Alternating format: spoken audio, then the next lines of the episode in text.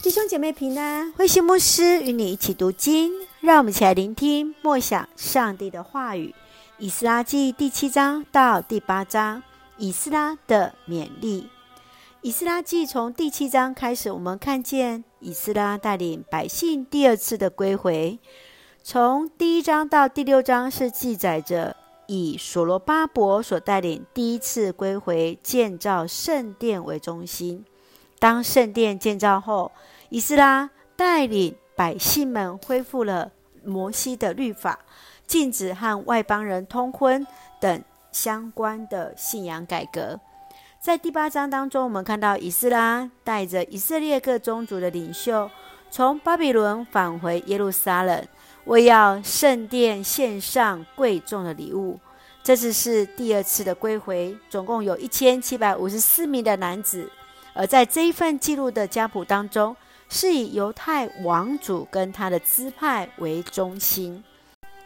请我们一起来看第七章二十八节：上帝的恩典使我赢得皇帝、他的参谋以及他一切有权势的官员们的赞助。上主我的上帝赐给我勇气，使我能招聚很多以色列宗族的领袖，跟我一道回去。以斯拉出生于祭司的家庭，也是一位教导律法的文士。上帝赐福在以斯拉身上，使他要求皇帝的每一件事情都准予他。当他要回到耶路撒冷时，刚好遇到炎热的季节，其中还要经过那沙漠地。他小心规划，更将一切归功于上帝。你从以斯拉身上学习到什么呢？你的生命曾经带给人什么样的感动吗？要如何成为一个对人负责、对上帝忠心的人呢？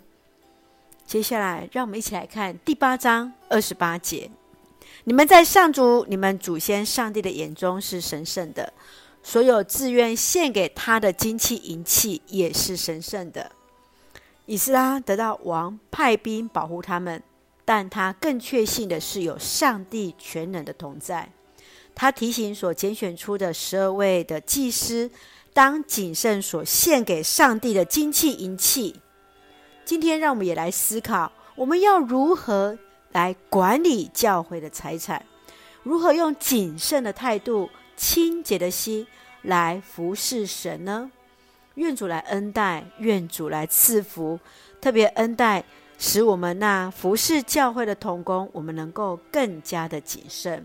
让我们用第七章第十节作为我们的金句：以斯拉一生专心研究并实行上主的法律，又把一切法律条例教导以色列人民。是的，我们看到这是以斯拉如何谨慎在神的面前，我们也看见他如何遵守律法，实践律法。活出律法，愿主来恩待赐福我们，一起用这段经文作为我们的祷告。亲爱的天父上帝，感谢上帝所赐丰盛的恩典，求主帮助我们在生活中实践信仰，活出见证。无论何时何地，活出成为那真实的基督徒，使我们常存清洁的心来服侍主，忠心管理教会的事务，赐福所爱的教会与弟兄姐妹身心灵都健壮。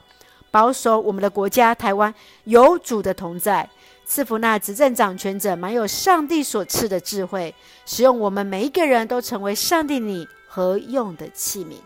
感谢祷告是奉靠绝书的圣名求，阿门。弟兄姐妹，愿上帝的平安与你同在，大家平安。